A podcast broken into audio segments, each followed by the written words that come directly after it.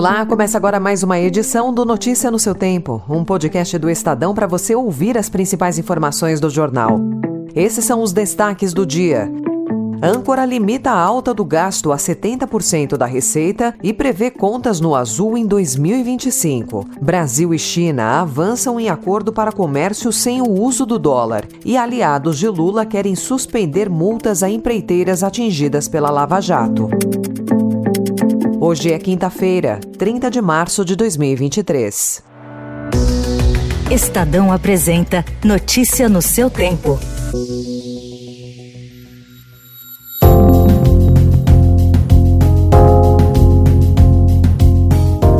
Projeto de nova âncora fiscal que será apresentado pela equipe econômica prevê zerar o rombo das contas públicas a partir do próximo ano e limitar o crescimento das despesas a 70% do avanço das receitas do governo. Não está prevista nenhuma exceção à nova norma, que, se for aprovada pelo Congresso, vai substituir o teto de gastos. Segundo as projeções do governo, com o novo arcabouço, as despesas deverão crescer sempre menos do que as receitas. Assim, a trajetória prevista pelo governo é de um superávit de 0,5% do produto interno bruto em 2025. No último ano do governo Lula, em 2026, a meta que consta no projeto é de um resultado no azul de 1% no PIB. O projeto foi aprovado ontem pelo presidente Lula durante reunião no Palácio da Alvorada. O ministro da Fazenda, Fernando Haddad, mostrou o plano ao presidente da Câmara, Arthur Lira, e hoje verá o presidente do Senado, Rodrigo Pacheco.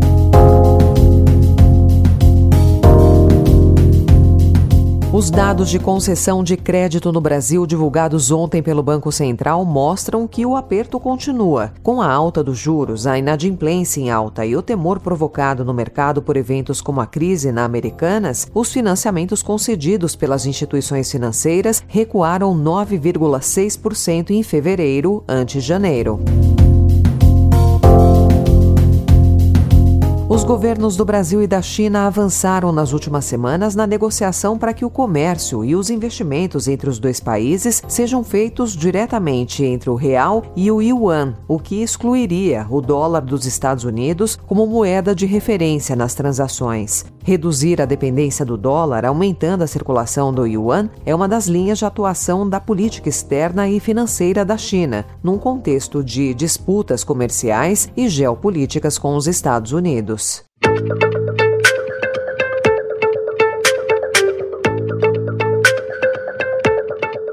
Partidos aliados do presidente Lula ingressaram no STF com uma ação que pede que sejam suspensos todos os pagamentos de leniência firmados antes de agosto de 2020 em todo o país. Nesse universo de acordos atingidos estão os maiores firmados por empreiteiras do cartel investigado pela Operação Lava Jato. O ponto central questionado pelas siglas é de que esse acordo entre as instituições reforçou o papel da Controladoria Geral da União na costura de termos de leniência com as empresas, mas pactos da Lava Jato foram firmados sem a participação de órgãos representativos da União. Mais de 8 bilhões de reais é o valor das multas devidas pelas principais empreiteiras. Foi quitado até agora 1 bilhão de reais.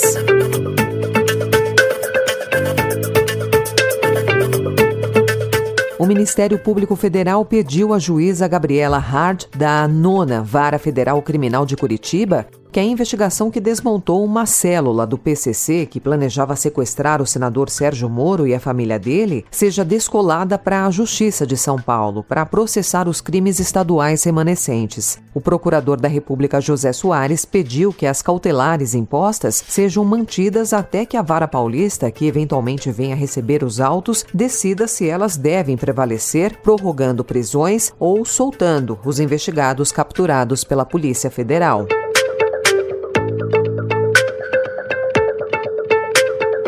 Na véspera do retorno de Jair Bolsonaro ao Brasil, previsto para hoje, a Polícia Federal marcou o depoimento do ex-presidente no inquérito que apura a entrada ilegal de joias no país. Bolsonaro terá de dar explicações no dia 5 de abril sobre o uso da estrutura de seu governo para liberar diamantes apreendidos pela Receita Federal por não pagamento de imposto.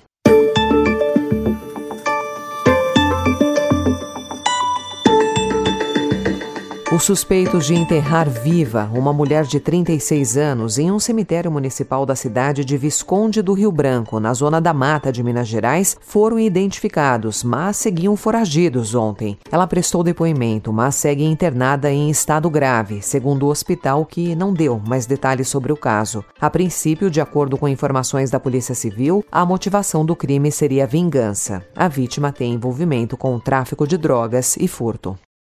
Notícia no seu tempo. As principais notícias do dia no jornal O Estado de São Paulo. E em 20 segundos, líder de Taiwan busca apoio em viagens às Américas e China ameaça retaliar. A internação do Papa Francisco e o pedido de Elon Musk mais de mil especialistas para a suspensão de pesquisas em inteligência artificial.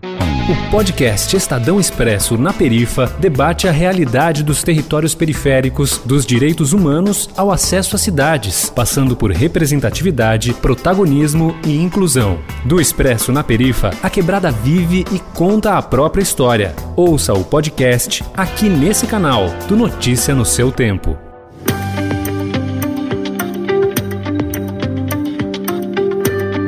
Assim que a presidente de Taiwan, Tsai Ing-wen, embarcou ontem para uma viagem rumo à América Central com uma parada nos Estados Unidos, a China ameaçou as autoridades americanas com represálias caso se reúnam com ela. Tsai deve visitar Guatemala e Belize, com escala nos Estados Unidos, para reforçar as relações com os dois países da América Central depois que a China conseguiu estabelecer laços diplomáticos com Honduras, um dos últimos aliados da ilha. Belize e Guatemala estão entre os 13 países que reconhecem oficialmente o governo autônomo da ilha.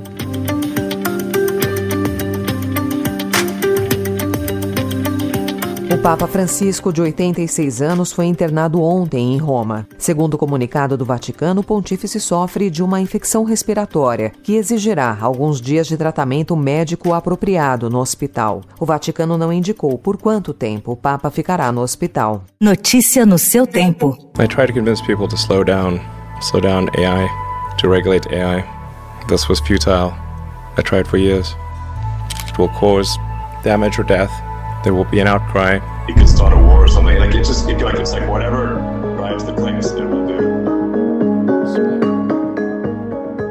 O bilionário Elon Musk e mais de mil especialistas assinaram ontem um apelo por uma pausa de seis meses nas pesquisas sobre sistemas avançados de inteligência artificial. A carta aberta destaca que o avanço desenfreado da tecnologia representa grandes riscos para a humanidade. Na petição, publicada no site futureoflife.org, eles pedem um prazo até que sejam estabelecidos sistemas de segurança com novas autoridades regulatórias, vigilância de sistemas sistemas de inteligência artificial, técnicas que ajudem a distinguir o real e o artificial e instituições capazes de fazer frente às dramáticas perturbações econômicas e políticas, especialmente para a democracia, que a inteligência artificial irá causar.